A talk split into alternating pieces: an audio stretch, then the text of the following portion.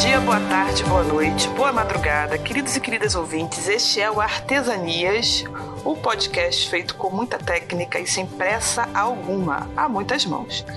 Eu sou a Silvane Silva Moreira, estou aqui hoje para falar de parto.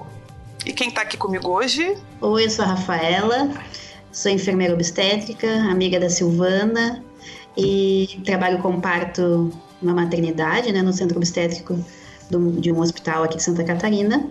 E também trabalho na equipe Hanami, que é uma equipe de atendimento ao parto domiciliar planejado. Oi, eu sou a Cecília, sou casada com o Guilherme e estou esperando meu primeiro baby, o Thomas. Estou de 32 semanas enquanto conversamos aqui e sou apaixonada pelo tema de parto, gestação, obstetrícia. Eu tive contato com isso antes de engravidar e agora as coisas só estão mais intensas, então vai ser muito legal conversar com vocês. E nós estamos planejando ter um parto domiciliar. Eu sou o Vitor, eu sou casado com a Maíra, nós temos dois filhos por enquanto, né? Não sabemos ainda o futuro, mas eu acho que eu sou aquele que está mais é, de paraquedas, não, mas não de paraquedas porque o assunto do parto me interessa muito, eu me envolvi bastante no, no tanto no processo de gestação quanto nos dois partos, né, é, com a minha esposa, e sou muito interessado no assunto, sou curioso, é, e estou aqui para poder colaborar um pouco com a experiência que eu tive nos dois partos que nós passamos aqui. Pois é, gente. Nosso tema hoje é humanização do parto. É, vamos falar de algumas controvérsias, dúvidas desse tema. Para isso, nós convidamos a Rafaela Queiroz, que é enfermeira obstétrica, como ela disse. Já trabalha aí bastante tempo na área e trabalha tanto na área hospitalar quanto em domicílio. E também temos aí a Cecília, que é uma gestante interessada, e o Vitor, que é um pai que tem um ótimo testemunho de participação. Então aqui, gente, vamos falar de ciência de experiência.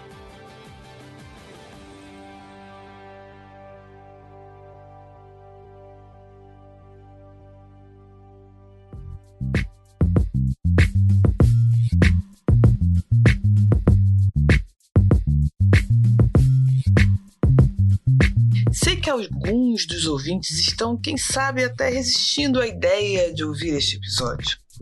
E por várias razões. Para começar, de que os tópicos referentes à humanização do parto são essencialmente femininos, que se abriria a mão da segurança em prol dessa humanização, ou que seria uma forma de antimedicina, ou seja, negaria os ganhos que tivemos com os avanços técnicos. A verdade é que há uns 200 anos o parto era um evento muito arriscado, tanto pelo alto número de vezes em que uma única mulher dava à luz, quanto pela quantidade de complicações que levavam à morte dela ou do bebê, contra as quais não havia tratamento. Exemplos disso são as hemorragias, infecções ou obstruções na hora do parto. A partir dos anos 1930, a mortalidade materna na Europa e América do Norte declinou de forma tão sensível que deixou de ser um problema grave de saúde pública. Em 1934, 441 mulheres morriam por causas relacionadas à gravidez e parto para cada 100 mil partos realizados na Inglaterra e no país de Gales. Já no ano de 1950, apenas 87 mulheres morriam, na mesma proporção. E em 1960, o número chegou a 39.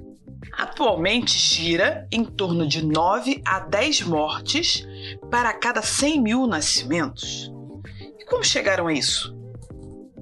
Com melhores ferramentas para tratar complicações obstétricas, como os antibióticos, bancos de sangue, melhores técnicas para parto cesáreo realização de partos por profissionais bem treinados e boa assistência desde a gestação até o fim das primeiras seis semanas após, período que chamamos de puerpério. Na Inglaterra, apenas um a cada quatro partos são do tipo cesariana. Embora a mulher possa optar por isso durante a gestação, elas são incentivadas, as mulheres, a terem seus bebês de forma natural com o auxílio das midwives, que são profissionais de gestação e parto, as quais fazem um curso superior de cerca de 3 anos para atuar nessa área. Lá é comum ter os bebês em casa ou em casas de parto, ficando o hospital reservado para os partos cesáreos e questões específicas. Sabemos que hoje 99% da mortalidade materna ocorre em países não desenvolvidos, mas é possível reverter esse quadro usando estratégias que unem saber científico e humanização. Países como Sri Lanka, Malásia e Tailândia conseguiram reduzir essas taxas em mais de 10 vezes, usando estratégias como treinamento de parteiras e melhor acesso ao serviço de saúde. Bem, enquanto isso, o Brasil realiza mais partos cesáreos do que partos vaginais e na classe média normal é ter filho no centro cirúrgico com bastante tecnologia e intervenção. Temos até mesmo salas de transmissão de parto ao vivo, com auditório, berçários onde os bebês ficam sendo exibidos na vitrine que decora a cafeteria das maternidades. Porém, temos uma taxa de mortalidade materna duas vezes maior que o aceitável e mais de seis vezes acima do padrão do Reino Unido. Além disso tudo, a qualidade da assistência que recebemos quando nascemos é questionável. Ter a companhia do cônjuge ou de um parente é muito recente. É comum a pessoa ser avaliada e examinada por várias pessoas durante o trabalho de parto, sem criação de um vínculo durante esse período. A oferta de analgesia é menor do que o possível e muitas intervenções realizadas não têm benefício confirmado na ciência. Somando-se a isso, os relatos de violência obstétrica são frequentes, o que gera sequelas físicas e emocionais no longo prazo. Se fornecer uma melhor qualidade de parto com segurança possível, que nós, mulheres e homens brasileiros, precisamos fazer para alcançarmos essa meta? Este é o objetivo do papo de hoje, em que falaremos sobre humanização do parto.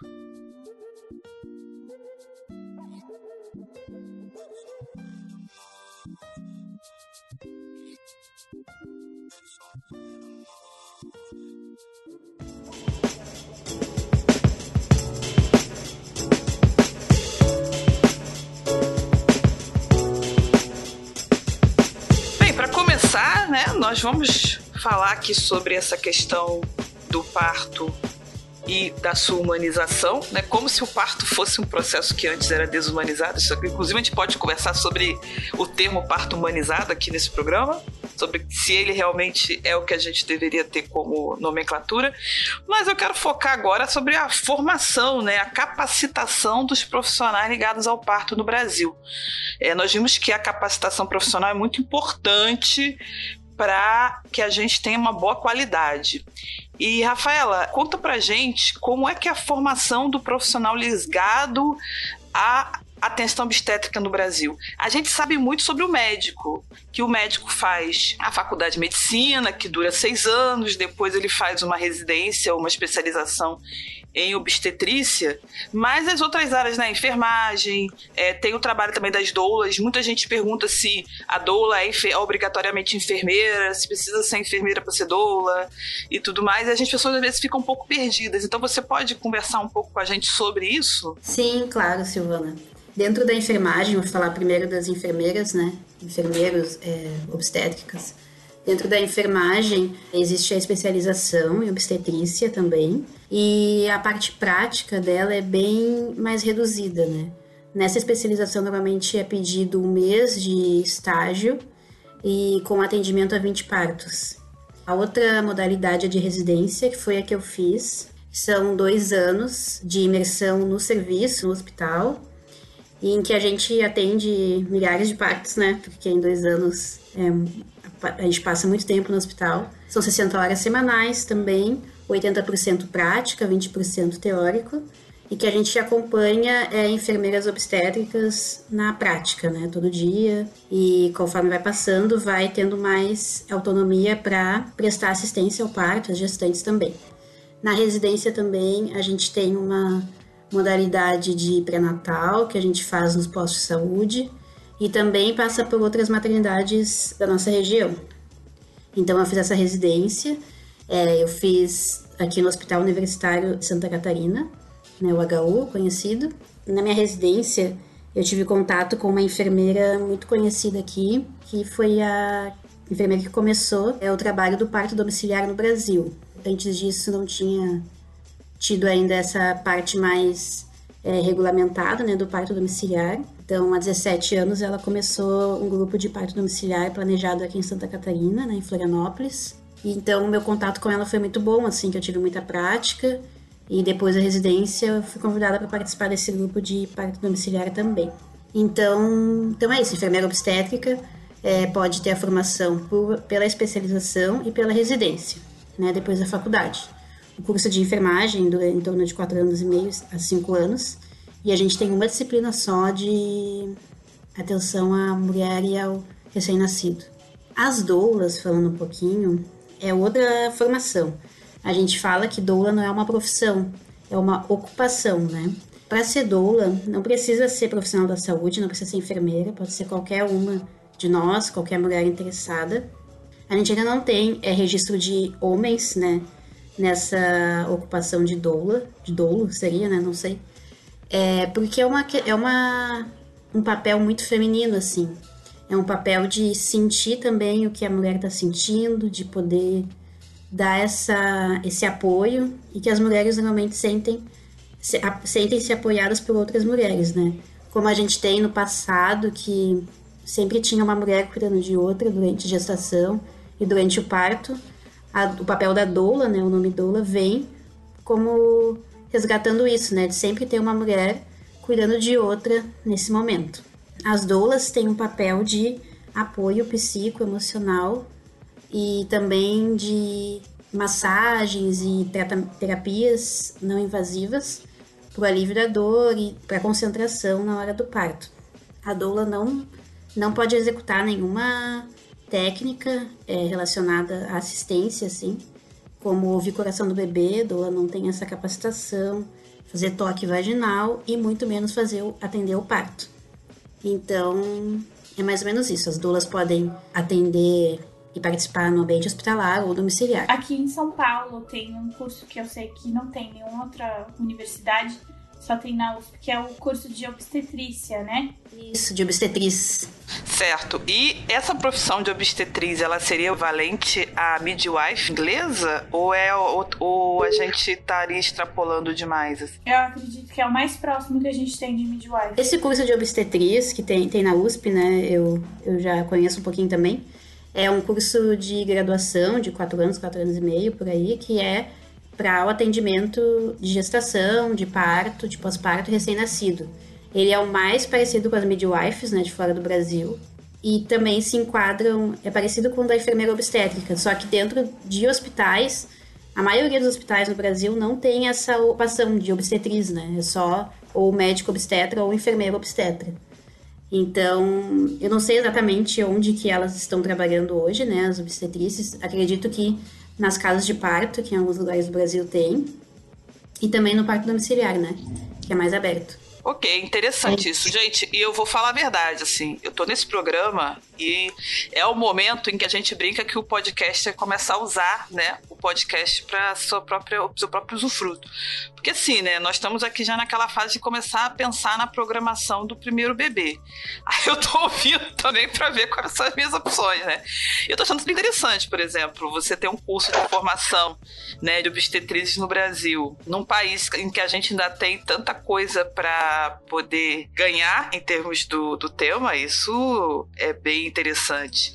E saber né, que existe, por exemplo, quando eu lido como uma enfermeira obstétrica dentro né, de um pré-parto, de um local assim, eu tenho alguém que tem capacitação, quer dizer, isso me dá uma certa segurança, que é uma coisa que muita gente hoje em dia tem, às vezes, de dúvida até sobre sobre esse tema. Muita gente, por exemplo, fala de não ter um segundo filho, é, ou até de não ter filhos por causa da, de uma experiência relacionada ao parto, que ele vivenciou na família e tudo mais. Então, isso te dá uma certa segurança que é, é muito boa para quem está pensando a respeito. É, eu estou falando agora aqui como né, candidata a mãe, a futura gestante, imagino você, Cecília, que está agora aí, né? Como diria no jargão futebolístico, na boca do gol, na grande área, pronta para chutar. E aí, como é que você tá, né, tá lidando com isso? Eu sei que você é uma pessoa que já né, você já comentou sobre isso, você pode até falar um pouco mais que você já gostava do tema antes de passar pela sua gestação, mas eu imagino que quando você se viu gestante, como algumas pessoas falam, você já começou a ler mais, ficar mais interessada que, é, sobre a informação disponível. Você que não está lidando diretamente né, como um enfermeiro, como obstetra, uma pessoa que estuda de, é, já pelo lado do saber científico. O que, que você tem achado da informação, de, do seu acesso enquanto gestante a material? Ele é, ele é excessivo, ele é enviesado, ele tem sido útil? Quer dizer, como é que tem sido a sua experiência nesse tema? Eu acho até legal que eu consigo fazer essa comparação, né? Do agora com o que foi quando eu comecei a entrar nesse tema. É, só para dar um, um, assim, um geral de como foi. Quando eu me formei na faculdade, cinco anos atrás, eu fiz jornalismo e a, o meu trabalho de conclusão de curso foi um livro reportagem sobre violência obstétrica foi muito intenso, eh, foi muito interessante porque era uma época em que esse assunto estava assim explodindo aqui no Brasil. Foi logo depois que um documentário que tem na Netflix chamado Renascimento do Parto foi disponibilizado. Enfim, esse tema estava super em alta e a gente resolveu falar sobre ele através de um uma publicação que não foi publicada, mas que, enfim, era o projeto de conclusão. E aí eu comecei a, a mergulhar nesse assunto. Claro que com um objetivo bem específico da época e tal, só que ele é um assunto muito cativante para quem começa a estudar. E naquela época, a maioria das coisas que você encontrava estavam publicadas em, em, certos livros ou então em alguns grupos de Facebook ou blogs e tal. Hoje em dia, continua se publicando mais livros sobre isso, mas eu percebo como gestante que a minha principal forma de consumo de informação, aquela primeira informação que depois eu vou atrás em alguma fonte um pouco mais elaborada, é pelas redes sociais, especialmente pelo Instagram. Então você começa a seguir páginas que, que se encaixam no seu perfil de gestante, você começa a seguir o perfil de médicos e médicas, enfermeiras, equipes de parto, espaços de, de convívio de gestantes, que eu não sei qual é o contexto dos, dos outros lugares do Brasil, mas aqui em São Paulo tem muitas casas, né? De convívio de gestantes, de equipes de parto. Então, hoje, a minha principal fonte de informação é o Instagram. Mas a partir dele, é, coça ali a, da coceirinha da curiosidade, eu vou buscar em outros lugares. Mas em primeiro lugar, como, como gestante, tem sido mesmo por lá. Agora, tem muitos livros, muitos assim, devem ter muitos, mas alguns livros muito bons sobre esse tema que, que já, já estão publicados há algum tempo já e, e, e, também depois que houve esse primeiro documentário do Renascimento do, do Parto foram feitos mais dois outros documentários sobre o mesmo assunto explorando diferentes vieses então é basicamente essa linha de pesquisa vamos dizer assim independente do perfil, se você é gestante ou se você é curiosa sobre o tema. Eu confesso que eu vi o Renascimento do Parto eu vi o 1, o 2, eu acho que o 3. São três São três, filmes. isso. Uhum. Tá, eu vi o 1 e o 2, eu vi dar uma pausa pro 3 pra digerir o 2. o Rogério passava, né? Rogério, meu marido, passava em frente à tela virando a cara. Que já dá um indício de como vai ser o momento do meu parto com o meu marido do lado.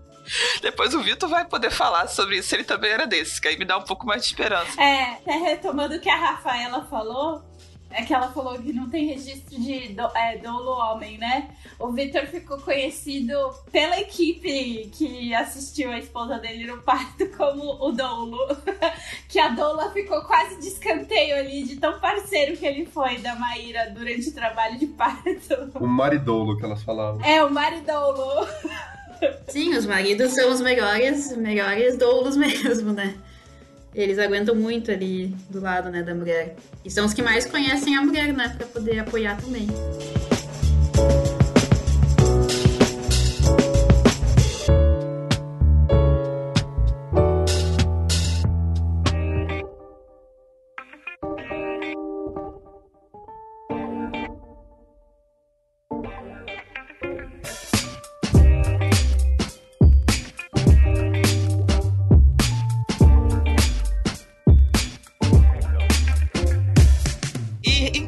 Interessante, Rafaela, sobre essa questão da informação. Eu lembro que quando eu era criança, adolescente, o que era fonte de informação sobre gestação, parto e primeiro ano de vida era o A Vida do Bebê, do Delamare, né, que foi um best-seller, é um livro para quem, né, não é dessa geração, era um livrão né, um calhamaço, e que ele falava sobre a gestação, sobre como era a formação do bebê, como que era o parto, e falava da, né, sobre questão de amamentação, desmame.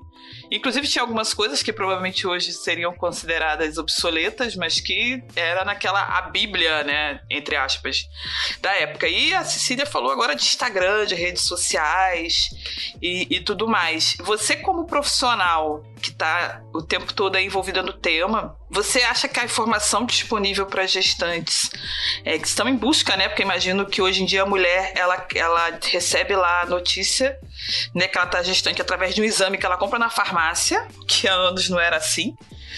E ela já vai, né? Já abre na rede social, já começa a procurar, já põe no mecanismo de busca, já começa aí atrás. É, o que você acha? A informação disponível, né, você como uma técnica no assunto, você acha que ela é de qualidade, é muito enviesada? As gestantes, elas estão seguras nesse departamento? É, esse assunto é meio complicado, né, Silvana? Porque tem os dois lados da moeda, assim.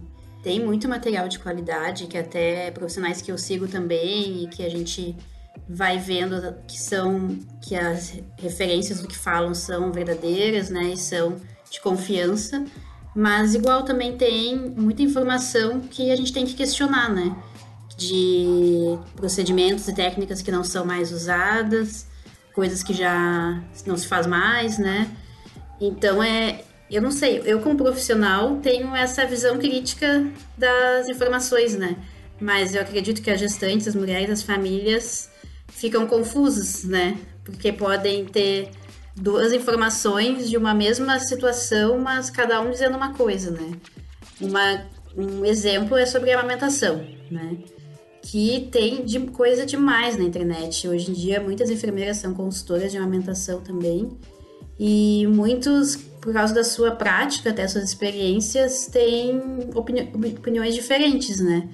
Tem, lá, tem uma linha de pensamento que é que eu participo mais, assim, que a gente no parto domiciliar usa bastante, por exemplo, de não acompanhar é uma pesagem do bebê muito específica, por exemplo, sabe?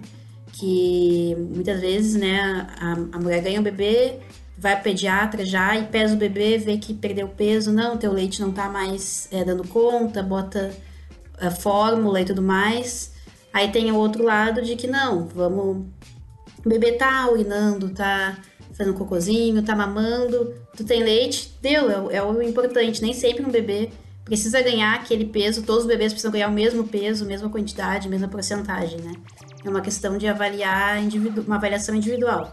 Aí no Instagram, né, nas redes sociais, vão ter os, vai, vai se falar sobre isso também, sobre às vezes complementar, fazer é uma translactação que a gente chama, né, do, do leite materno com a fórmula e tem consultoras que falam daí mais essa parte mais natural de estimular a mulher ao leite, a ter mais leite, né? Então é complicado isso mesmo. Eu acho que para as mulheres deve ser difícil ter essa visão crítica e saber em quem confiar, em quem acreditar. Né? A gente tem que sempre buscar locais que tenham referências mesmo, né? Referências científicas, não só de experiência, mas científicas, né? Isso eu acho bem importante da Rafaela falar, porque é um dos pilares da assistência humanizada, né? Não é só o eu acho do médico ou eu faço assim há 30 anos, mas é as evidências científicas apontam para e a fisiologia também corrobora isso.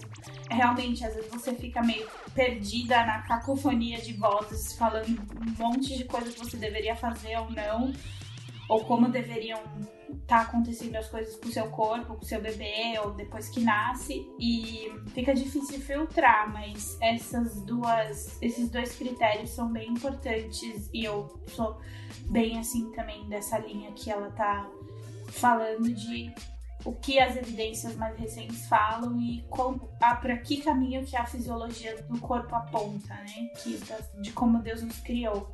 Então, isso é bem interessante. E uma outra questão é que é difícil, mas eu não trocaria estar nesta época por nenhuma outra. Porque é melhor você ter opções de informação do que você ser refém de só uma. Então, normalmente quando você vai conversar com mulher, mulheres mais velhas, por exemplo, a geração das nossas mães e tal, era a palavra do médico, ponto final. Ele era um deus, praticamente, uma sumidade inquestionável. E por causa disso, a maioria dos relatos de partos que a gente tem da geração anterior à nossa não são muito bons. As mulheres não gostam de lembrar dos seus partos, da forma como elas foram acolhidas, atendidas como as coisas chegaram até elas, as informações, e hoje em dia não. Normalmente a, a, a mulher lê e, e, sabe, hum, peraí, eu vi que não, não é bem assim. Então, às vezes, ela consegue até. Ela não sabe exatamente qual é a, a qual o procedimento ou aquilo que ela deve fazer. Mas ela tem um pouquinho mais de critério para talvez avaliar o que um profissional está falando para ela, porque ela tem acesso a mais informação do que se tinha antigamente. Isso é interessante sobre você falar na questão do acesso da atual geração, porque nós vemos uma geração em que realmente a informação é muito franqueada. E assim, por exemplo, você falou da geração das nossas mães. A geração da minha avó, gente, a minha avó foi saber como era um trabalho de parto dias antes do, do momento. Eu tava lendo e ouvindo né, estudando um pouco sobre isso e as pessoas falando muito sobre a questão do retorno a uma origem né, do parto como um momento de grande encontro, mas isso varia de sociedade para sociedade. A minha avó ela tinha muito, informação, muito pouca informação e uma informação muito imediata. Eles davam a informação um pouco antes do evento. Então, sobre casamento, ela foi saber né, sobre sexo muito perto do casamento e ela disse que engravidou. E como na região onde ela morava as pessoas iam é, entrar em trabalho de parto e as crianças eram afastadas, nenhuma delas sabia como era um parto. E ela conta que em determinado momento ela achou que o parto que a criança sairia pela boca. E ela ficou desesperada quando ela foi vendo que a barriga dela crescia cada vez mais e que estava começando aquela fase em que começam os pródromos do trabalho de parto, ou seja, começam aquelas pequenas contrações, e ela pensando como ela sairia pela boca. E aí alguém foi contar para ela que o parto não se dava daquela forma. É, chega a ser meio anedótico, né? Ela contava isso meio que rindo, meio admirada mas isso mostra como é, a informação era muito sonegada às pessoas. Isso porque ela teve parto domiciliar, com parteira. A mãe dela, né, a minha bisavó foi a parteira dela. E nessa, né, num lugar bem afastado da região central. E se a gente pensar na evolução disso para o hospital, era muito a palavra do médico. Se o médico quisesse falar o motivo dele fazer determinado procedimento, ele te explicava. Senão ele dizia que era, né, era isso e pronto. E eu me lembro na faculdade de medicina, quando eu estava estudando obstetrícia, que algumas coisas que nós estudávamos na nossa escola já discordavam de uma outra escola obstétrica que também era do estado do Rio de Janeiro, mas que tinha uma discordância. A nossa escola defendia a extração espontânea da placenta, né? Que a placenta se descola alguns minutos após o parto e que ela sai sozinha ao final do trabalho de parto. A outra escola, que era, entre aspas, nossa rival, em termos de é, defesa, é, defendia que era possível fazer a extração manual da placenta, que a gente condenava pelo risco de fratura da placenta ao final do trabalho de parto, que pode gerar uma série de complicações. Quer dizer, dentro da comunidade médica já haviam essas discordâncias. E aí imagina agora que o, que o conhecimento é muito mais democratizado. Mas aí a gente tem realmente atrás da evidência. O que é mais evidente? Por exemplo, sobre a extração manual da placenta, eu aprendi que é muito mais arriscado e, estudando sobre parto humanizado, eu vejo que isso está totalmente condenável. Você tem que esperar o corpo eliminar, porque fisiologicamente a placenta vai sair. Ela não fica retida num trabalho de parto dentro da normalidade. E isso você vai estudando, vai aprendendo, vai entendendo, e é bom também estar nessa era né, do conhecimento. Mas aí eu agora quero me voltar para o Vitor, perguntar para ele, porque eu imagino que o Vitor não ficava conversando com as pessoas, né, sobre a vida dele, né? Ah, quando minha esposa tiver um neném, que eu vou participar. Como é que foi, Vitor, esse teu encontro com o parto, sim? Como é que foi isso e como as pessoas em teu entorno reagiram a, a, a, esse teu encontro, a esse teu envolvimento com o processo de parto. Já vi que as pessoas até te chamaram de maridoulo, as pessoas ficaram empolgadas aí com a tua presença, mas me conta aí melhor, conta pra gente como é que foi esse processo. Acho que a primeira coisa que eu posso falar é que a introdução ao assunto, as primeiras coisas que eu ouvi vieram por meio da Cecília. Eu e a Maíra somos padrinhos é, de casamento deles, a Cecília e o Guilherme são padrinhos de casamento nossos.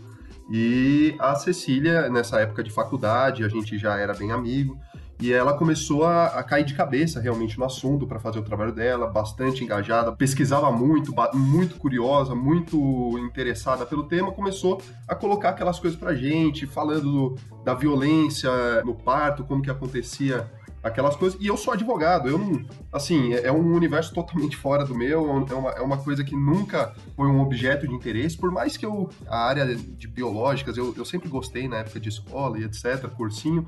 Mas quando a, a Cecília veio trazer esse tema, para mim era uma coisa muito distante. E assim, confessando até pra Cecília, eu acho que eu já falei com ela isso.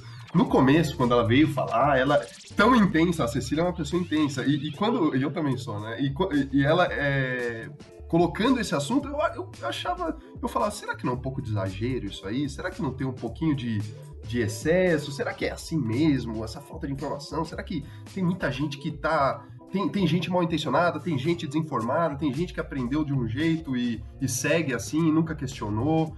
E aí eu fiquei com essa pulga atrás da orelha, mas ainda era uma realidade distante, né? E aí, quando eu é, minha esposa ficou grávida, aí a realidade bateu na minha porta e, e aí a gente começou a ir para alguns médicos para ver como que ia ser. E eu, aquele marido padrão, oh, bom, ela tá grávida, vamos ao médico e se precisar fazer uma cesárea, vamos fazer uma cesárea. E eu acho que é o, é o mais seguro, é o mais normal, o mais regular a ser feito aí, né? Então, aí, só que eu já tinha aquele background da Cecília na minha cabeça que me levou, no primeiro médico que a gente foi, é, eu já tinha algum o olho aberto para algumas coisas, os ouvidos abertos para algumas coisas, né? E aí a gente já notou que aquele primeiro médico, que era até médico da minha esposa, já não o, o, papo já não era muito. É, não foi. Sabe, não, não, caiu bem. É aquela coisa, mãe, vamos ver se o tamanho da cabeça e o tamanho do quadril são compatíveis. Você quer fazer um parto normal? Então tá bom. Então tem que ver se o, o, o tamanho da cabeça é compatível. Se for compatível, a gente pode ir. Olha, mas eu só faço em posição ginecológica, tá? E, e prepara para fazer força. Se tiver muito difícil, a gente vai fazer um forceps aí. Eu falei, opa, bateu aquela coisa assim para mim, é, me veio a cara da Cecília durante a consulta, assim. E aí eu pensei, alguma coisa errada não tá certa, né? Eu tô aqui rindo, imaginando assim. é, aí eu falei, ué, mas será? Que coisa estranha, né? E aí a gente, a, a minha esposa saiu bem insegura da, da consulta, falou, puxa, esse médico no final das contas vai ficar com aquele assunto, vamos fazer parto normal, vamos fazer parto normal, no final das contas ele vai me empurrar uma cesárea e tudo mais. E ela já estava muito mais muito mais esperta com relação ao assunto, né? Então ela falou, vamos procurar alguma outra opinião profissional, vamos, vamos atrás de outros médicos, tal, para fazer o nosso pré-natal. E foi quando a gente encontrou a nossa médica. A gente foi atrás de uma médica de parto humanizado e é, que, que, tinha, que, que, que era é, dessa escola. Tudo bem que tem vários caminhos aí dentro, mas ela era uma médica humanizada e, é, para começar, o atendimento já foi numa casa de convívio. E aí eu já também fui com um pé atrás. Falei, que, que coisa diferente. Não é um consultório, não é tudo branco, não é bonitinho, do jeito que a gente está acostumado. Entrei lá com o pé e meio atrás. Ela não fazia questão de se vestir como médica, com um jaleco, uma roupa normal, bem casual. E uma conversa de uma hora e meia, sensacional, tudo sobre parto, foi tirando dúvidas, foi cativando. Minha esposa saiu felicíssima da conversa, né? E eu saí resolvendo dar uma, uma chance a mais para aquilo, né? Falei, olha, essa maluquice aí pode ser que não seja tão maluco assim. É, é, eu acho que é um pouco por, por eu ser advogado. Se os argumentos fazem sentido, têm lógica e, e, conferem com aquilo que todo mundo analisa o mundo de acordo com alguns pressupostos. Se bateu com alguns pressupostos que eu tinha, olha, eu vou dar mais uma chance para isso. Um pouco do que a Rafaela falou aqui na fala anterior dela é, me, me, me tocou um sino que é, foi um pouco do que me cativou na, na questão do parto humanizado. Porque não é só o parto, é a, a pediatria humanizada, é, é essa visão de mundo de que o homem é, não é uma máquina, não é você dar os inputs certo que o output vai sair do jeito que você quer. Você coloca coisas e o resultado vai ser aquele. Não. Cada neném não é diferente, cada organismo não responde de uma forma, não é, é olha, é, o batimento não está de 120 a 125, está de 130. Não, cada organismo é um organismo. E, e aquilo é, encontrou bastante eco na, nos meus pressupostos cristãos de que nós somos criados por Deus, somos indivíduos diferentes, Deus sustenta todas as coisas, mas cada organismo é um organismo. Aquilo fez sentido para mim. Nós não somos máquinas, nós somos corpos complexos, cada um com a sua fisiologia, e fez muito sentido. Então eu resolvi ouvir um pouco mais sobre aquilo. E aí fui me interessando mais, fui ouvindo mais as coisas, mas sempre nessa postura mais passiva. Eu acho que a minha postura mais ativa mesmo nesse eu, eu sou muito curioso, fui fazendo várias perguntas durante o parto, é, conversava muito com a, minha, com a Maíra, com a minha esposa, mas eu acho que uma postura mais ativa mesmo foi quando me foi demandado. Foi na hora do, do parto mesmo. Bom, começou. É, bom, é, não sei se já é o momento, se eu, se eu falo um pouquinho, é, bem rapidinho, do primeiro trabalho de parto, do segundo. Eu não queria me estender muito desnecessariamente, mas. Mas conta como é que foi é, o trabalho de parto, assim, se teve até. Você pode até falar, se teve uma diferença entre o primeiro e o segundo parto, né? Totalmente. Você confirmou a hipótese de que cada parto é um parto. Minha mãe fala muito disso, que a minha mãe teve dois. Mas é, é e também uma coisa interessante aí que você está falando sobre essa questão, né, do de, ambiente já ser muito diferente, a forma de conversar é, e tudo mais. Como é que foi assim o momento da chegada? Faz um resumo aí dos partos. Eu acho que é um bom momento para você já contar a sua experiência. Legal. É, vamos lá. O, o, primeiro parto foi assim, aquela quebra de expectativa, né? A gente tinha um roteirinho na cabeça, bom, vai começar, vai ficar intenso, aí aí a gente chama doula, porque a gente foi atrás de uma doula, e a gente também conheceu a figura da obstetriz. Então, só colocando essa hipótese a mais, além de casas de parto, parto domiciliares, a gente queria um parto hospitalar, ainda que humanizado, mas tinha obstetriz na equipe médica, a a equipe que a gente trabalhava tinha obstetriz, é uma pessoa assim absolutamente experiente, entende tudo, participou dos primeiro e do segundo parto, então fez parte assim de um momento muito especial da nossa família. O primeiro parto, então, a gente tinha aquele roteirinho todo bonitinho, mas claro que não foi nada daquilo. É, é igual a data provável do parto, é a data improvável do parto, porque nunca vai ser aquele dia. É mais ou menos o roteiro que a gente montou. É, o roteiro é esse, é tudo que não vai acontecer, é isso que a gente colocou no roteiro.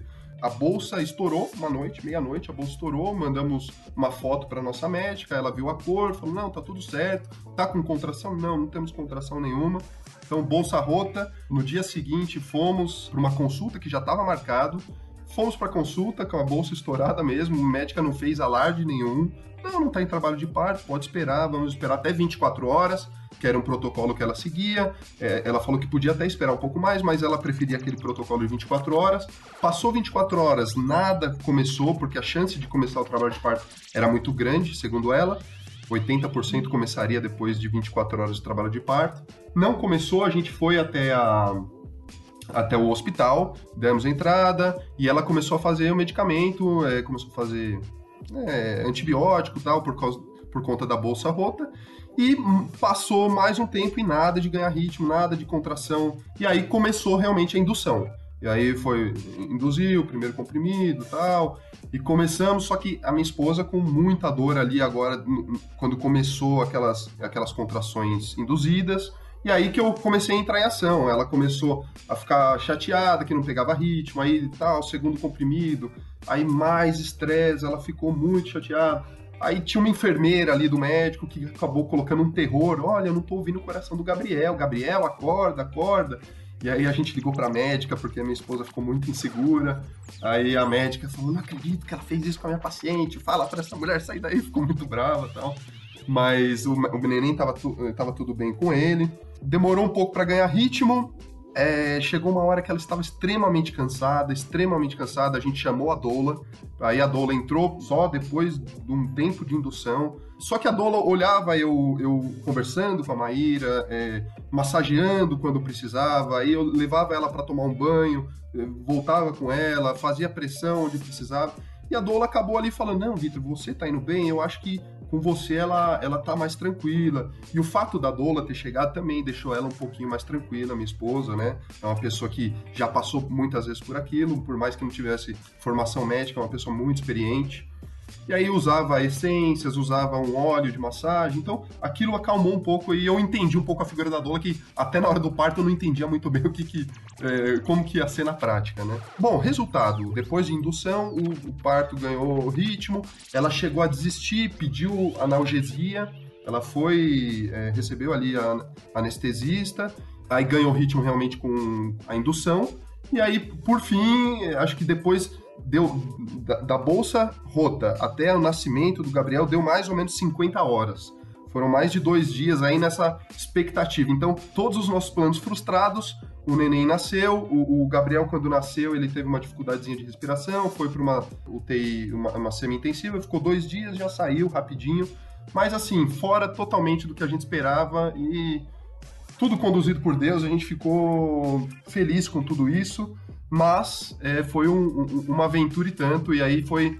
Acho que eu, eu entendi que eu, na hora H eu ia ter calma pra coisa, porque até então eu não sabia como que eu ia me portar, não sabia se eu ia ter frieza, se eu não ia, mas tudo correu bem. Eu acho que eu. É, a minha reação me surpreendeu, porque é, eu não esperava que eu, que eu fosse manter a calma naquele momento. Até hoje, se eu lembro daquilo lá, eu falo, nossa, eu, eu fico nervoso só de pensar no que aconteceu lá atrás. Mas hoje é, eu já não preciso mais estar calmo, então é, talvez seja por isso que eu não, não estou calmo. 50 horas. Eu só consegui. Eu parei nos 50 horas e tô aqui. 50 horas. 50 horas. 50 horas. 50 horas. Não, claro que isso, isso não é o mais comum, né, Rafa? Ajuda a gente aí, por favor. Pois é, aí que tá, né? A gente tem aquela imagem, assim, dos filmes, das novelas, a mulher rompeu a bolsa, aquele monte de líquido e vai maternidade, tá nascendo, tá nascendo, né? Mas é bem o contrário, assim. A maioria das mulheres que rompe bolsa antes do trabalho de parto demora algumas horas, às vezes muitas horas, para entrar em trabalho de parto espontâneo. Aí o tempo é muito relativo de cada equipe que vai prestar o atendimento, né? Que nem é, ele falou que a equipe deles ele tinha um protocolo, esperou 24 horas, foi para o hospital fazer antibiótico, depois de um tempo começou a indução. Depende muito daí da equipe, né? Como eu trabalho no hospital do SUS, o protocolo do Ministério da Saúde é em 12 ou 16 horas de bolsa rota já iniciar o antibiótico, porque é um protocolo geral, né? Imagina, o protocolo do Ministério da Saúde pega todo o Brasil. Então precisa ser algo que tenha garanta segurança para todos os nascimentos. Então, por isso que tem essa indicação de antibiótico precoce. Aí, estando na maternidade, se não começa o trabalho de parto, é conversado com a mulher sobre a indução do trabalho de parto e tudo mais. Mas é bem relativo, assim, né? E tem mulheres que começam o trabalho de parto, que vai romper bolsa no meio do trabalho de parto, mas que não quer dizer que o bebê logo vai nascer. Tem mulheres que vai romper bolsa só no nascimento mesmo, quando a cabeça do bebê força a bolsa. Então não tem uma regra, não quer dizer que o, primeiro parto foi de um jeito que vai ser igual ao segundo da mulher, né? Então tem que, o pessoal tem que tirar isso da cabeça, que bolsa rompe e bebê vai nascer. Não quer dizer, né? E como de fato não foi igual, né? Porque o segundo parto não teve, não teve rompimento de bolsa, é, é, teve um, um, uma outra complicação que era uma placenta baixa, mas tudo caminhou completamente diferente. Outro parto que, o qual eu não estava preparado também.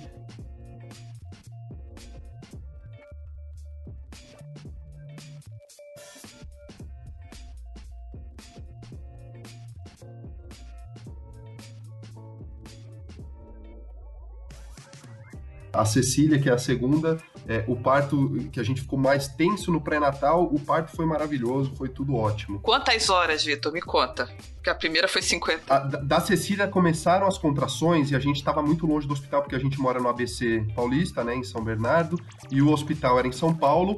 Então a gente acabou até indo para casa do meu cunhado, que era do lado do, do hospital, ele estava viajando, e a gente ficou lá, passou um dia lá, porque começaram as contrações, a gente foi para casa dele, não ganhava ritmo também, eu acabei pedindo licença do trabalho, fiquei 24 horas com a minha esposa ali, a, a, é, não ganhava força, e quando chegou a noite do segundo dia, aí começou a ganhar um pouquinho de ritmo, ela ia pro chuveiro, voltava, e aí ela não aguentava mais, a, obstetriz foi até a casa do meu cunhado, viu como é que tava, falou que já tava com uma dilatação, coisa que não acontecia no primeiro parto, demorou muito para ela dilatar.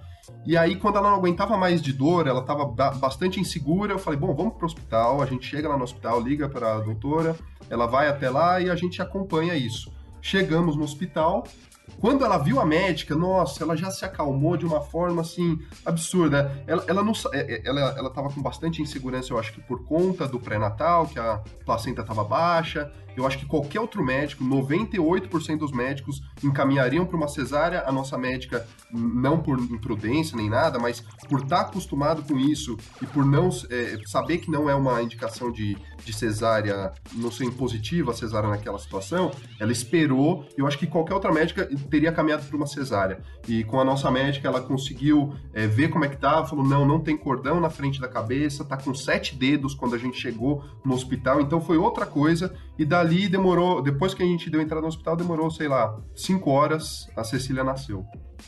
Aliás, é Cecília, é o nome da minha segunda filha. Também. Que legal. E você vê, né, que mesmo tendo uma aceleração, né, menos tempo em relação ao parto anterior, mesmo assim, se você olhar pelos relatos que a gente vê, já muito mais devagar do que as pessoas imaginam. As pessoas acham que vão sair correndo e o bebê vai nascer em seis horas. Aquela seis horas quando muito, né? As pessoas acham que vão chegando no hospital já vai entrando no não, corre, corre, corre, vaca, vaca, Na vaca. sala de parto, né?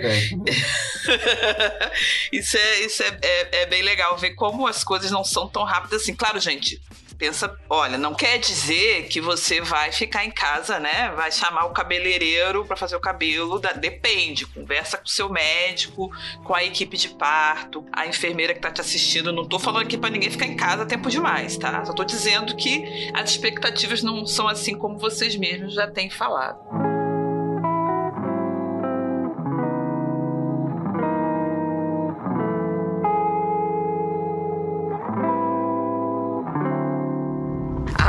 Falou sobre a questão dos protocolos do Ministério da Saúde serem voltados para um país continental como o Brasil. O Brasil tem 210 milhões de pessoas, né? A gente tem que lembrar que nós temos Brasis, nós temos então o, o mesmo protocolo que serve é, para uma maternidade que fica num grande centro, como em São Paulo, vai servir, por exemplo, as pessoas que estão é, né, no interior do Nordeste, no interior do Rio Grande do Sul. Então tudo isso também tem que ser contemplado. E aí é uma crítica que muitas pessoas fazem, porque as normas do Ministério da Saúde, muitas vezes, pela segurança, acabam tendo alguns procedimentos que muitos consideram até um pouco exagerados. Por exemplo, pingar nitrato de prata no olhinho do neném depois do parto, a grande polêmica da episiotomia, não sei se a gente vai conseguir detalhá-la ainda aqui nesse programa, mas aí surge a figura do plano de parto, que seria essa construção né, do processo junto entre o, o, os profissionais da equipe e a família ali que está né, envolvida com a gestação. Rafaela, você consegue conversar para a gente explicar um pouquinho o que é o plano de parto, quais são seus objetivos? Acho que seria útil para nossa audiência. O plano de parto é, na verdade, um plano que a gestante, né, com seu marido, família, vai montar sobre o que, ela deseja e o que, que não deseja no trabalho de parto e parto dela. É, vai falar coisas sobre o ambiente, como ela deseja, como ela gosta de ser chamada, como ela vai querer esse, esse atendimento, se ela gostaria de ser observada o tempo todo, se não quer ser observada, se quer ter um profissional mais presente ou não, questões sobre logo após o nascimento, se quer receber o bebê no seu colo, quer ficar com ele pele a pele ou não, procedimentos com o bebê, né? Se quer ou não que sejam feitos, como tu falou, nitrato de prata hoje em dia não é mais usado, é o PVPI, né? E outros, outros procedimentos assim com o bebê e com ela mesma, né? Se ela gostaria de comer, se ela quer escutar música, quer uma luz mais baixa. Tudo isso mais é relacionado ao atendimento e ao ambiente.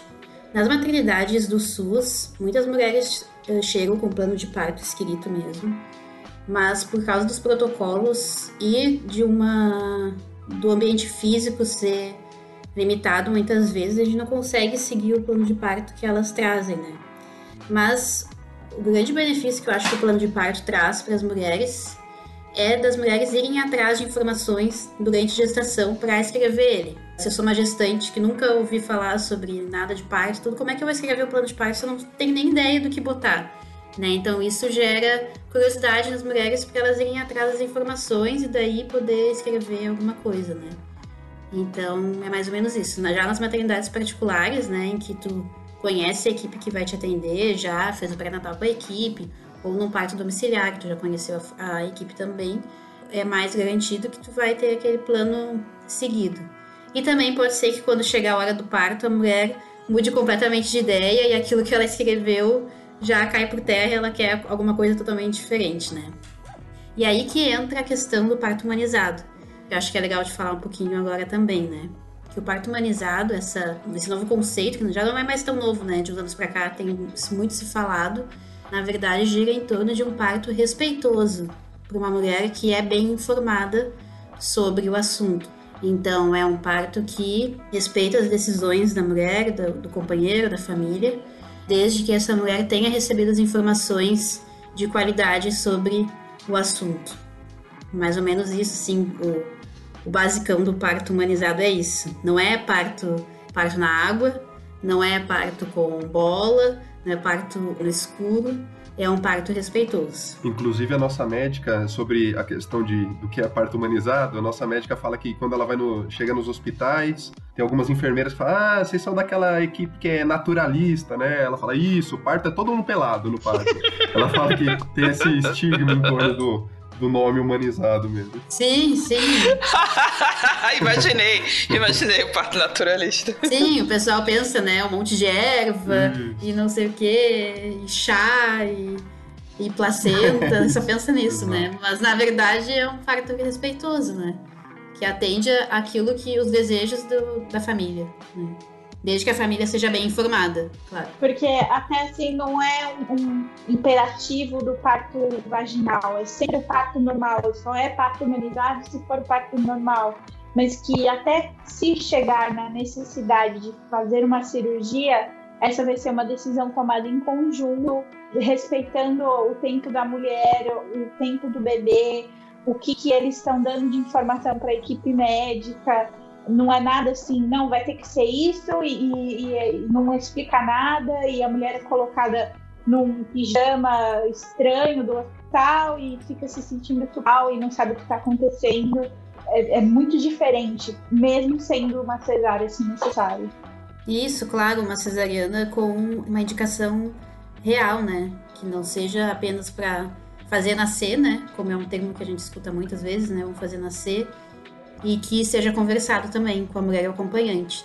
Inclusive, a presença do acompanhante né, no trabalho de parto e parto garante muita segurança para as mulheres também, né? Porque às vezes a mulher está naquele meio de contração e tudo mais, ela não, não consegue raciocinar, pensar o que, que ela o que ela queria antes, o que ela quer agora, como conversar, né? E o acompanhante também sendo bem orientado antes, né? Que é muito importante esse acompanhante estar junto com os pré, no pré-natal, buscar informação também junto com a mulher, poder então decidir naquele momento ali difícil, né? De decidir, às vezes é, a cesariana é muito indicada, muitas vezes por parada de progressão que a gente fala, né? Que nem sempre é uma parada, quer dizer que o que? Que a progressão do trabalho de parto é um, tá um pouco lenta. Aí isso é uma questão que a mulher e o acompanhante vão ter que conversar e decidir com a equipe que está prestando atendimento. Então, a informação, na verdade, é a base de tudo, é o que vai empoderar, que a gente fala muito do empoderamento da mulher também no trabalho de parto, é ela ter informação, informação de qualidade mesmo, né, para poder decidir pelo que vai ser mais seguro e para ela e para o bebê e para a família, né? É importante ressaltar isso que em qualquer cenário, né, empoderamento é informação. Muitas vezes as pessoas têm ideia de que empoderamento é só dar poder à pessoa, mas poder sem informação, né, é arbítrio, não é o empoderamento. Isso é muito útil. Mas aí a gente falou um pouco sobre a segurança, né? A segurança do parto. Porque, claro, gente, a gente está falando aqui sobre um parto confortável, um parto que seja uma boa experiência agradável. Mas quando a gente pensa em parto no século XXI, a gente pensa em segurança. Afinal de contas, como a gente viu é, na, na, no nosso, né, no nosso, na nossa pesquisa inicial, a gente tinha o, a, a mortalidade materna como um problema muito comum né, na história humana. Era muito comum as pessoas, as mulheres morrerem no parto, as pessoas terem uma história né, de alguém órfão por perda no parto ou perda de filhos no momento do parto. Isso era comum e a gente conseguiu vencer isso com o saber científico, progresso, etc. É, e eu estava lendo a respeito e vi que os, os principais motivos para levar um parto a ser mais inseguro e arriscado são alguns que a gente já até tocou aqui, né? A questão do atraso na detecção de problemas, que tem muito a ver com acesso a um né, pré-natal de qualidade e a um trabalho de parto com gente que realmente seja capacitada, é, que é um problema comum em alguns cenários pelo mundo afora problemas no acesso ao serviço de saúde, aí entra tudo, né? Por exemplo, qual a distância de que eu estou de um hospital, caso precise? Se eu precisar de de um atendimento hospitalar, eu tenho acesso à ambulância, eu tenho acesso a um veículo que me leve, como é que eu vou ser levada, quanto tempo isso vai levar, isso faz muita diferença. E por último também o atraso no início de alguma manobra corretiva, algum tipo de estratégia de correção de algum problema. Eu fico pensando que se esses problemas que a gente enfrenta que levam a um parto inseguro, eles não são que explicam a preferência do brasileiro por um parto programado, porque nós não temos apenas no Brasil uma preferência pela cesárea, nós temos no Brasil, como sonho de muitas pessoas, a famosa cesárea marcada que é aquele lance da mulher avisar para a família a data e a hora em que o bebê vai nascer, e aí vai a família toda. E eu, por exemplo, já, já vi um processo desses. Tem o cineparto, tem o, o avô da criança levando champanhe para cineparto, onde tem um telão, onde vai passar o parto. Tem todas essas questões. São os problemas que a gente tem na questão do, do periparto que explicam a, a, preferência pela cesárea programada ou existe mais coisa dentro disso aí? Falando um pouco sobre essa preferência e pelo que eu notei ouvindo do tema e, tem, e me interessando por aprender um pouco mais, entre os meus amigos, entre pessoas que eu convivo, que eu vejo que tem essa preferência por uma cesárea de hora marcada, que é absolutamente normal, grande parte das vezes é simplesmente por falta de informação. Falta de informação de achar que o parto normal é uma, é uma coisa monstruosa, eu não quero nem passar por isso, é, eu quero não quero ter dor nenhuma. E, e, falta de informação do médico, trazer informações sobre o porquê que o parto não é, não é algo relacionado à doença, porque essa colocaram o, o, parto como algo que fosse uma patologia mesmo, algo que fosse fora do, do normal. E as pessoas falam, bom, se é uma patologia, tem que ter médico presente, tem que ter. Então, já abominam o parto domiciliar por princípio, né? Não querem nem ouvir falar dessa parte. Tem que ter dentro do hospital, tem que ser por uma equipe médica e uma cirurgia tá bem aceita aí nesse meio. Eu acho que muito é falta de informação pura e simples. Falta de informação pura e simples. Agora, sobre o dia a dia, eu só tive a, a vivência dos meus amigos e, e, a minha. Então, eu, eu acho que eu nem tenho muita coisa a colaborar com o assunto. Mas o que eu poderia falar do meu convívio é que a cesárea e a cesárea de hora marcada é simplesmente falta de informação. Agora eu vou deixar para quem entende mais do assunto falar um pouco. Eu acho que tem muito dessa ignorância, falta de informação mesmo, eu acho que também muita conforto muito grande da, da, da classe médica, de que não, por exemplo, nas minhas consultas com as, com as, com as enfermeiras, com as obstetras, diversas vezes eu tive que remarcar as consultas porque elas estavam atendendo um parto. Um médico que, que tem uma alta taxa de cesárea, dificilmente isso vai acontecer com ele, porque ele tem uma agenda, ele segue essa agenda essa ainda está lá engessada, ele pode programar as férias dele sem preocupação.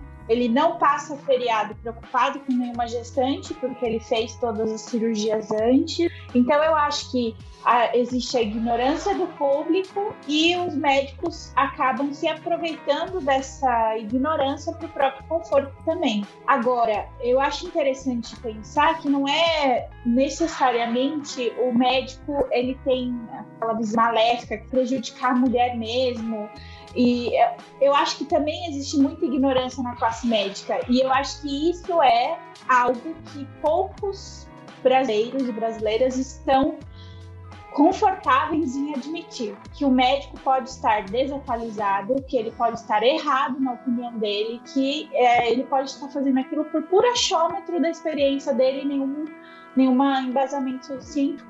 Então, são algumas ignorâncias que se combinam esse combo. E uma outra questão é que é, eu percebo, por exemplo, no relato da Silvana, da avó dela, né? Tive duas avós de contextos diferentes. Então, uma também na área rural, que pariu os oito filhos em casa. Sou a última filha que foi nascer na cidade, nasceu no hospital. E uma outra avó que cresceu mais perto dos centros urbanos e teve só cesáreas. É, a ciência das mulheres com a própria fisiologia, a capacidade de interpretação delas do, do próprio corpo, elas não sabiam, como a própria avó da Silvana, achando que o bebê ia sair pela boca. Disso, a gente foi para uma assistência, então, de uma quase não assistência, né, das parteiras rurais. A gente foi para aquela coisa do hospital seguindo de qualquer jeito. E aí não houve nenhuma espécie de transição ou de relação com, com conhecimento sobre a própria fisiologia, simplesmente se trocou uma ignorância pela outra. Então, hoje em dia, aquela coisa que a gente tem do parto normal ser algo monstruoso, como o Victor colocou, de ser algo terrível, de ser uma, uma patologia, um mal a ser evitado, é uma adaptação moderna daquela ignorância antiga que muitas mulheres tinham em relação ao próprio corpo, porque ainda continuam sem acesso à informação, como ele mesmo colocou. A diferença que a gente tem hoje em dia é que as pessoas estão começando a ter essas informações. Os estudos que os médicos usam como evidência científica estão acessíveis a nós, assim, não, claro, a maioria da população brasileira não ter acesso a isso, mas se você tiver a possibilidade, você pode acessar essas coisas pela internet, né? E a maioria das mulheres brasileiras estão nas redes sociais e de alguma forma ou de outra isso pode chegar a elas por causa de um grupo do Facebook, por causa de uma postagem. Então, de uma forma ou de outra, é, isso acaba mudando como a gente está hoje. Foi muito interessante que a semana eu estava conversando com uma amiga minha que é portuguesa existem muitos brasileiros vivendo lá em Portugal, e a gente estava conversando sobre esse tema, e ela veio me questionar, e a gente conversando exatamente sobre isso. Por que, que as brasileiras são tão são tão apegadas à cesárea? Por que, que elas têm tanto medo do parto normal? Porque a mentalidade da mulher é, europeia portuguesa é muito diferente em relação à da brasileira, no sentido de respeitar a fisiologia, de que se a mulher engravidou, ela tem um corpo que também pode parir. E a gente não. Necessariamente tem alguma coisa que acontece ali de errado que na hora que a mulher começa a entrar em trabalho de parto, às vezes não é nem permitido que ela entre em trabalho de parto, o corpo dela não vai dar certo. Então deu certo durante 9, 10 meses de gestação, mas agora, nesse momento, ele não serve mais. E então eu acho que é uma combinação de todos esses fatores.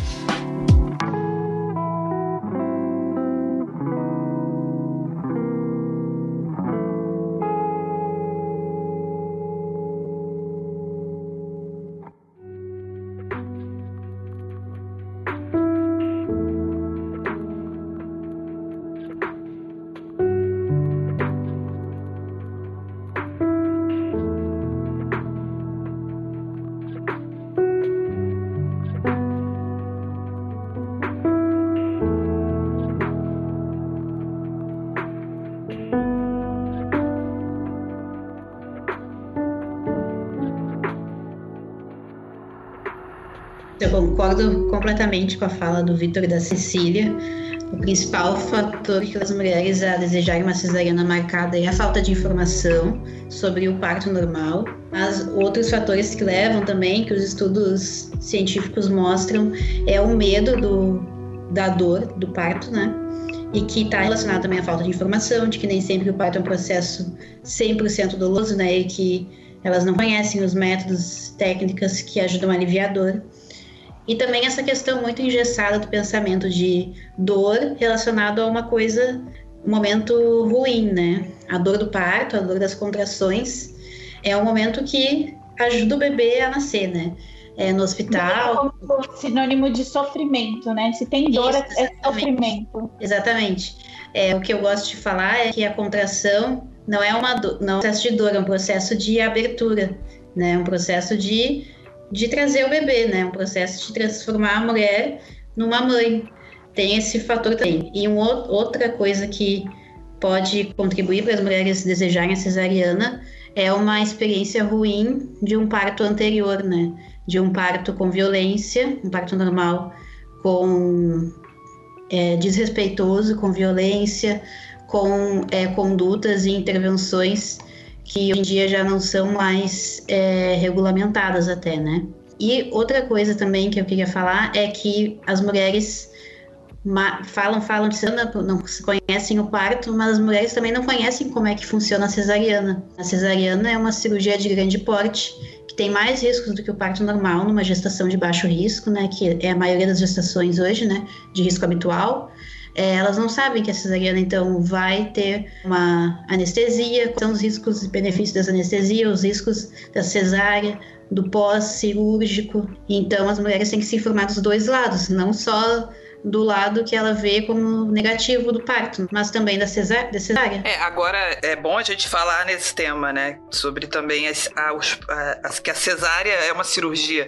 As pessoas encaram a cesárea como parto e não como cirurgia. Dentro do que a Rafael falou, isso é muito verdade. Inclusive, esse show que se faz da cesárea, a maioria das pessoas que sai de lá a primeira vez que assiste fica até chocada, porque são sete camadas que são abertas e coloca-se aqueles ferros para abrir a barriga da mulher e aquela assim. E, e, a gente não tem essa ideia quando pensa na cesárea. A gente pensa o corte limpinho, quase que um plim, o bebê saiu limpo já, não tem nada melequento no bebê e tá tudo ótimo ali. A mulher também vai sair daquela cirurgia de unha feita, cabelo feito, maquiagem feita, vai estar tá tudo certo não vai ter complicação nenhuma depois, não vai doer nada, não vão ter pontos. Enfim, eu acho que é a ignorância dos dois lados da, da discussão, né, da via de parto. A outra coisa que a Rafaela falou também, em relação a por que se leva, eu acho interessante a gente considerar o que você falou, Silvana, de que a gente tem um Brasil gigantesco e uma assistência ao parto que é tão grande quanto o número de mulheres que nós temos. Então, quando você vai estudar a violência obstétrica nas diferentes camadas sociais, são violências muito diferentes. A violência que uma mulher sofre numa maternidade particular é muito diferente do que a mulher vai sofrer num hospital público. As coisas que às, às quais elas vão ser submetidas são muito diferentes. E o acesso à informação combate essas, todas essas violências, né? Mas muitas vezes a, a mulher que não tem acesso financeiro a uma segunda opção acaba sofrendo muito mais do que a mulher que pode optar pra, por falar assim, não, eu vou querer escolher a minha equipe. Então, eu acho que é bem interessante a gente considerar isso que muitas mulheres realmente não vão querer um parto normal porque aquilo que elas ouvem das amigas e elas já viram alguém passar, por exemplo, num hospital público do interior de não sei da onde, é realmente algo assim de ser abandonada lá no parto, não poder ter ninguém com ela e às vezes o bebê nasce e sofreu alguma sequela porque não foi bem assistida e passou da hora daquele bebê nascer. Então, realmente, a gente tem que considerar que existem muitos cenários diferentes aqui no Brasil. É, e um, e um fato inegável é que, em alguns cenários brasileiros, quando você programa cesárea, você compromete a equipe. Isso aí que vocês estão falando sobre a questão da equipe, eu lembrei disso agora. Porque, por exemplo, se eu decido ter parto normal, inclusive em alguns convênios médicos, é, eu não tenho certeza de quem vai ser o médico que vai fazer meu parto. Mas se eu programa cesárea com ele, pronto, doutor Fulaninho ou doutora fulana vão ser os meus médicos, né? Não é isso, Rafaela? É, pelo menos é até onde eu sei. Sim, no, no, ambiente particular, né, de convênio é assim mesmo. E normalmente, né, é cobrado uma taxa a mais, né, de sobreaviso do médico naquele período final da gestação, né, para quando tu entrar em trabalho de parto ele te atender. Mas se ele tiver cesárea marcada naquela hora, ele só vai ir até, até o teu atendimento quando acabar a cesariana, né? Então é complicado, assim. Sobre o que a Cecília falou ali, também queria falar um pouquinho sobre é, o acesso das mulheres ao parto em diferentes lugares do Brasil. É o que o Vitor falou no começo também sobre como eles chegaram até uma equipe que eles que eles gostaram e que decidiram por ela. Isso é a minoria da população, né, que tem essa que tem esse privilégio de escolher uma equipe, né? A maioria que vai fazer o pré-natal no posto de saúde é, faz as consultas com os médicos e enfermeiros do posto de saúde, que não vão ser os profissionais que vão estar na maternidade, né? Eles são profissionais do posto. Nem sempre eles sabem como é que é a rotina e as técnicas na maternidade referência dessas mulheres. E daí elas vão acabar na maternidade, nas maternidades públicas, que tem poucos profissionais, né? Eu trabalho numa maternidade que tem poucos profissionais. Eu trabalho numa maternidade que tem cinco, seis leitos de pré-parto e uma enfermeira por, por plantão, né? No meu plantão, às vezes eu tenho mais do que esses mais pacientes, até 10, 10 pacientes trabalham de parto e eu não consigo prestar atendimento a todas, né? Então, realmente, isso da mulher muitas vezes estar tá sozinha na maternidade, sozinha assim, com pouco atendimento profissional ali contínuo, né? Da enfermagem ou da medicina, também gera para ela mais risco de intervenção e de violência obstétrica. Não que o acompanhante não, não esteja presente ali, né? O acompanhante está sempre, mas um profissional junto faz toda a diferença, né? E outra Outro fator que eu lembrei também da gente conversar é sobre a autonomia da mulher no processo de parto. Isso influencia muito também no desfecho da via de parto. Hoje em dia, com o parto humanizado, a mulher tem tido mais autonomia do seu parto, né? Tomado para si. O parto é eu que faço, né? Não a equipe. E aí que está a diferença do parto humanizado e do, da cesárea, de um parto em que a equipe faz intervenção. Quando a mulher se apropria desse parto, ela vai poder decidir o que ela quer, o que ela não quer, né? A mulher e a família, eles decidem e pedem seu tempo e tudo mais. Quando é uma cesárea ou um parto com intervenção, a mulher chega na maternidade e pede: não, eu estou nas mãos de vocês, da equipe, façam o que tiver que fazer para nascer. Né? Uma, a mulher com autonomia já é diferente, né? Ela quer, ela tem a informação e tem, tem como decidir como vai acontecer e ela mesma vai se movimentar, já sabe o que fazer para o bebê chegar mais perto de nascer. Então, isso também é algo que influencia muito o desfecho dos partos e nascimentos. E uma coisa que você está falando aí me deixou preocupada, porque você está falando de Santa Catarina, que é um estado que tem uma das médias de mortalidade materna melhores do país. Eu estava vendo assim que nós estamos próximo da meta que a OMS estabelece e nós temos a metade da mortalidade da brasileira. Quer dizer, se você falou que a situação na maternidade aqui no SUS, em Santa Catarina, já é uma situação que você considera, né, que poderia melhorar, imagina em alguns lugares do Brasil. É, não necessariamente, pessoal, no interior, porque nas grandes cidades também temos problemas, né? Nós temos grandes bolsões populacionais aí onde a assistência, gravidez e parto é bem precária. Exatamente. O número de profissionais é o que mais dificulta, eu acho, o atendimento, sabe? A assistência. A gente quer fazer tu tudo, né? E ainda mais uh, pessoal da, da enfermagem. A enfermagem tem uma formação de cuidar cuidado, né? De cuidar do próximo. É, e na, na questão do trabalho de parto, para cuidar, eu já vou acabar cuidando de uma mulher que eu não conhecia, né? Fui conhecer ali naquele momento. Nem sei o que ela queria, porque ela não queria trabalho de parto. Mas o Ministério da Saúde preconiza, preconiza o parto normal. Então, até ela não ter nenhuma experiência em trabalho de parto, ela vai continuar em trabalho de parto com parto normal. Ela tendo informação ou não, sabe? E eu não consigo ficar com ela o tempo todo, né? A gente tem que a, a, dar conta de muita coisa. Às vezes chega uma cesárea de urgência, tu tem que, tá, eu tenho que estar tá lá, dar conta, atender o bebê, tudo, e tem os, os trabalhos de parto acontecendo. Então é um pouco frustrante pra gente esse cenário, assim. Em contraponto, meu trabalho no parto domiciliar, a gente vai em duas enfermeiras obstétricas por mulher, duas ou três às vezes, tá? Para uma mulher, um trabalho de parto, um bebê. Então é totalmente diferente, assim, né? E não tem como comparar também a questão de segurança de um parto domiciliar planejado de uma gestante de baixo risco, com duas, duas ou três enfermeiras obstétricas, e um parto domiciliar, assim, né? cenários totalmente diferentes. Isso em gestantes de baixo risco, né? Deixando claro. Então, é esse contraponto das assistências e já numa maternidade particular, que eu já atendi também, as mulheres normalmente contratam já uma equipe que vai com elas até, o, até a maternidade, passa o trabalho de parto inteiro com elas, um médico ou, pelo menos uma enfermeira ou uma doula com elas o tempo todo. Então é diferente, são muitas realidades diferentes que a gente que a gente tem nesse Brasil e e acabam tendo desfechos diferentes e as mulheres acabam passando por violência muitas vezes, né, no setor público. Essa violência diferente, que nem a Cecília falou, que é uma violência diferente, não quero dizer que no, no particular não tem, porque tem também, mas que no público as mulheres ficam mais vulneráveis por causa desse, desses desses fatores. Só para resumir, então, na verdade, quando eu comparo parto domiciliar com parto hospitalar, eu comparo um parto, né? Pensando no parto domiciliar, como você colocou. Eu comparo um parto onde a pessoa fica, às vezes, numa sala com outras parturientes e, e pouco profissional, com um local, um parto em casa onde tem muita gente me assistindo, né? Muita gente capacitada. Então, na verdade, é uma comparação até um pouco é justa, né? É uma comparação que não pode ser equiparado isso.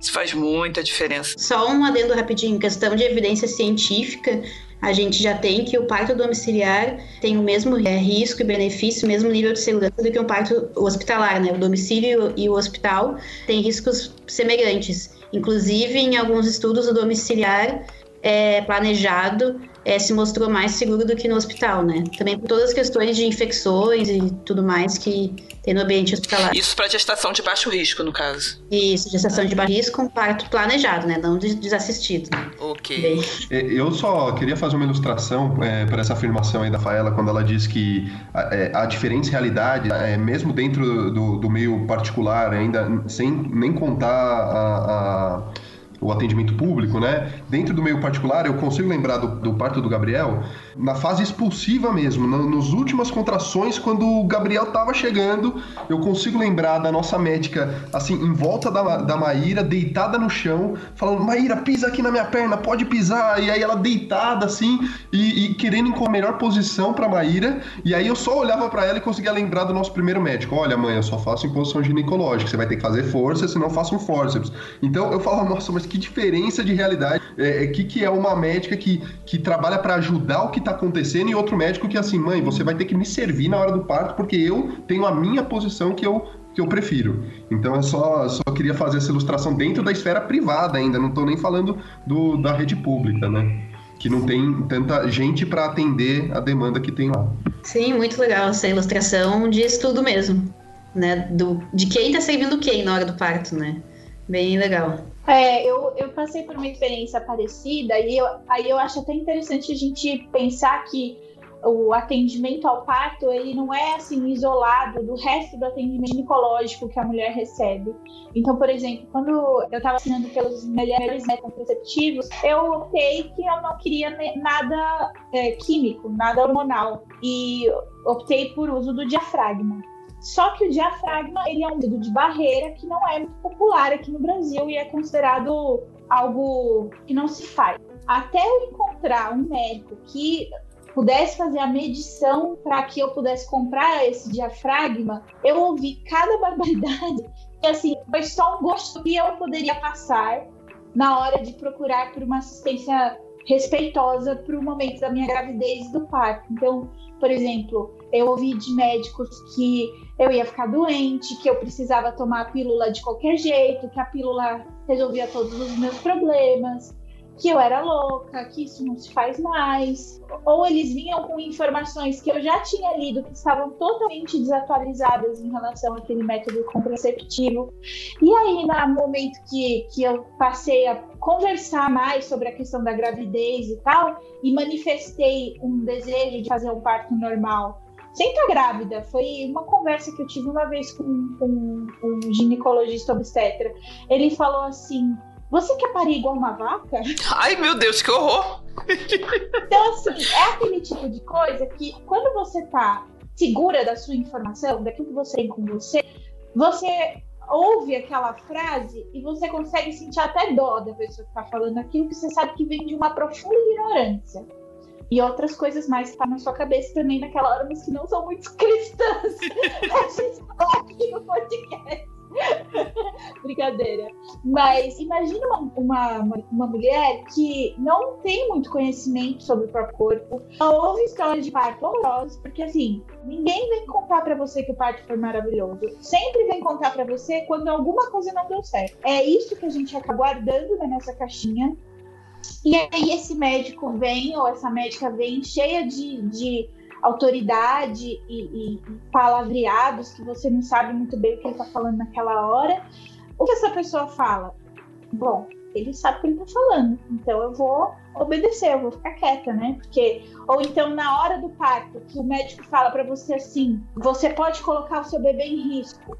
Meu, a última coisa que você vai querer fazer é colocar o bebê. Então na hora você toca o que for preciso para que aquele risco, que é um fantasma, na maioria das vezes, que é mais um risco para o próprio médico do que para você e para o seu bebê, você topa naquele momento. É, só, só uma coisa importante a gente falar, que alguns desses relatos que a gente falou aqui, né, como você falou, a, a pergunta que o, que o médico fez, isso já é considerado uma forma de violência, né, porque isso é um discurso totalmente desrespeitoso. É, e eu não vou passar pano pros colegas, não. Colega médico, tem colega médico aí que é tudo cavalo, é tudo cavalo, né?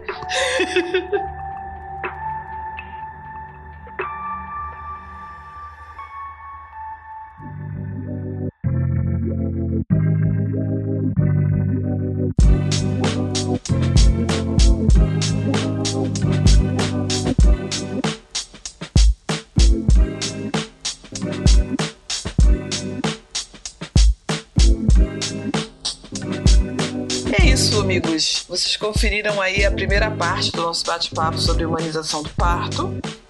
E vocês viram que a gente tem muita coisa para falar e espero que vocês curtam a nossa próxima parte também, porque ficou tão interessante quanto esta.